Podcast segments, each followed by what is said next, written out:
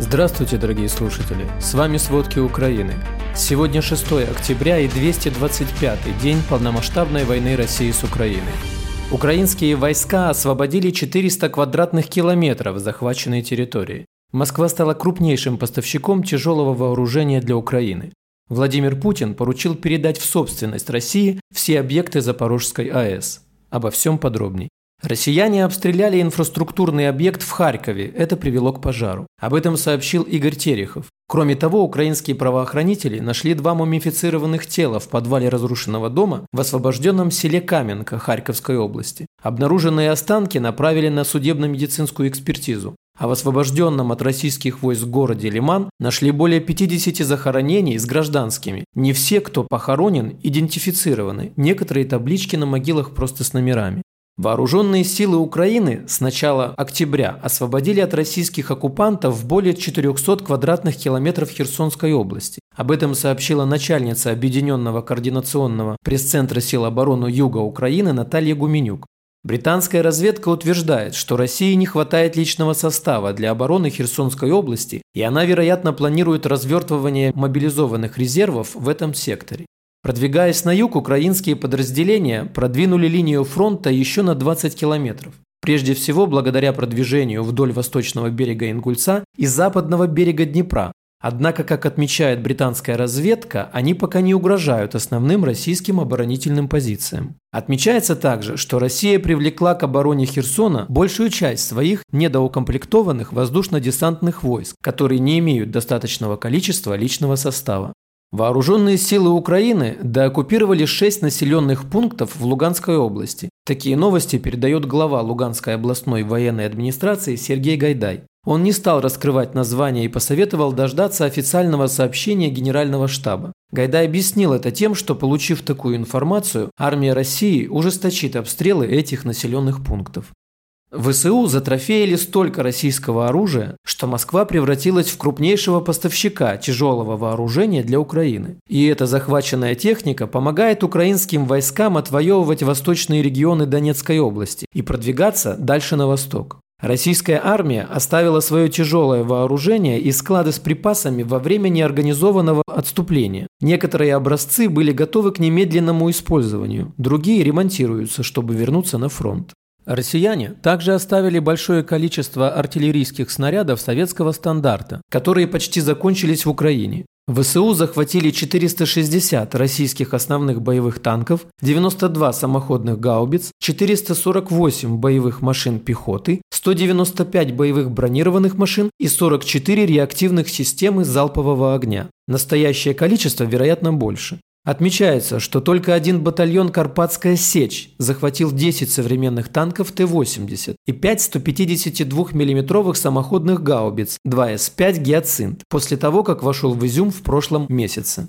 Представители российского ГРУ пытались вербовать защитников полка Азов, которые выходили из Азовстали, мотивируя это войной против США и Запада. Об этом рассказал начальник штаба полка Азов майор Богдан Кратевич. Он также призвал журналистов воздержаться от вопросов о плене. По его словам, разглашение информации может навредить тем, кто до сих пор там находится. Огласка в медиа может иметь обратный эффект для украинских военнопленных и ухудшить их условия пребывания или навредить переговорному процессу относительно освобождения. Россия принудительно депортировала более 1,6 миллионов украинцев. Многие из них прошли через фильтрационные лагеря и остались без документов. Такую информацию обнародовал президент Украины в своем обращении к участникам сессии Генеральной Ассамблеи Организации американских государств. Он отметил, что Россия отправила свою армию в Украину, чтобы превратить государство в свою колонию. Зеленский отметил, что не сомневается в победе Украины в войне, однако вопрос сейчас в том, сколько еще украинцев Россия сможет похитить и убить, прежде чем признать поражение. Президент России Владимир Путин поручил передать в собственность России все объекты Запорожской АЭС, говорится в указе, размещенном на официальном интернет-портале правовой информации. Эту организацию, как сообщили в концерне Росэнергоатом, возглавил бывший главный инженер Балаковской АЭС Олег Романенко. В ближайшее время все сотрудники ЗАЭС будут трудоустроены в штат новой эксплуатирующей организации, отметили в Росэнергоатоме. Путин также поручил правительству России определить на период до 2028 года особенности эксплуатации, выдачи лицензий и других аспектов регулирования деятельности ЗАЭС. В свою очередь, в госкомпании «Энергоатом Украины» эту инициативу назвали никчемной. По словам главы «Энергоатома Украины» Петра Котина, который взял на себя обязанности гендиректора ЗАЭС, администрирование станции перенесено в Киев с момента похищения генерального директора ЗАЭС Игоря Мурашова. 4 марта российские войска захватили ЗАЭС и город-спутник Энергодар. 17 сентября президент Владимир Зеленский заявил, что на оккупированной станции находятся 500 российских военных и военная техника. Россия категорически отказывается создавать демилитаризованную зону вокруг ЗАЭС и выводить с нее военных. На многих украинских работников станции оказывается давление, их регулярно допрашивают. Периодически из-за обстрелов атомные энергоблоки на время отключаются от энергосистемы Украины и временно работают на резервном топливе. Специалисты по радиационной безопасности неоднократно заявляли, что в случае аварии на ЗАЭС последствия могут быть катастрофическими. На границах России с Латвией и Эстонией стоят большие очереди граждан Украины, которые пытаются выехать с территории России, но ФСБ не выпускает тех, кто имеет российский паспорт. Люди ожидают от двух до шести дней. Об этом сообщает Министерство по вопросам реинтеграции временно оккупированных территорий. При пересечении границы украинским гражданам помогают волонтеры. Они обеспечивают людей едой, водой и тому подобным. Лондонская биржа металлов ограничит новые поставки меди и цинка от российской и уральской горно-металлургической компании и принадлежащего ей Челябинского цинкового завода. Об этом говорится в сообщении биржи. УГМК – первый в России производитель меди. В лондонской бирже металлов объяснили, что ограничения связаны с санкциями, которые 26 сентября вела Великобритания против российского миллиардера, экс-президента УГМК Эскандера Махмудова. По данным Bloomberg, введенные ограничения самые значительные для российских поставок на мировой рынок металлов. Металлы, включая медь, цинк и алюминий, до сих пор не попали под санкции США или Европы. Великобритания 26 сентября объявила о персональных санкциях против нескольких российских миллиардеров, в том числе Искандера Махмудова. Ему запретили въезд в Британию, а его активы в стране должны быть заморожены. Махмудов занимает 19 место в рейтинге самых богатых бизнесменов России в 2021 году по версии Forbes и 31 в рейтинге 2022 года.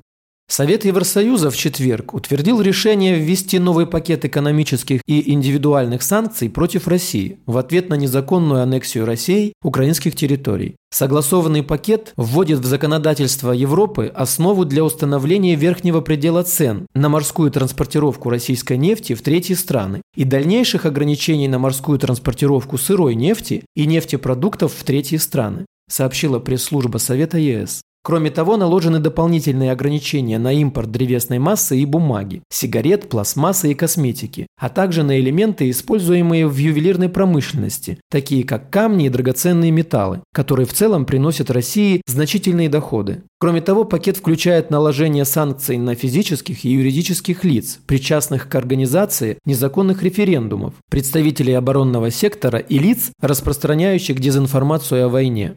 Министр обороны Чехии Яна Чернохова в среду объявила об одобрении дальнейшей военной помощи Украине на фоне ее полномасштабной войны с Россией. По словам Черноховой, в новый пакет помощи входит тяжелая техника, но подробности Чехия объявлять не будет из-за соображений безопасности. Из фото и видеоматериалов, которые распространяются в соцсетях, а также из заявлений Украины и ее союзников можно сделать вывод. Чехия поставляла в частности танки, вертолеты, пушки и ракетные установки. Глава чешского Минобороны отметила, что экспорт военной техники в Украину только в 2022 году превысил почти 2 миллиарда евро, а общая помощь Праге Киеву составила 4,2 миллиарда евро. Спасибо. Это были все главные новости о войне России с Украиной к середине 6 октября. Помните, правда существует, а мы стараемся сделать ее доступной. Если вам нравится то, что мы делаем, пожалуйста, поделитесь этим подкастом с друзьями в России. Также, если вы хотели бы помочь нам делать материалы еще более качественными,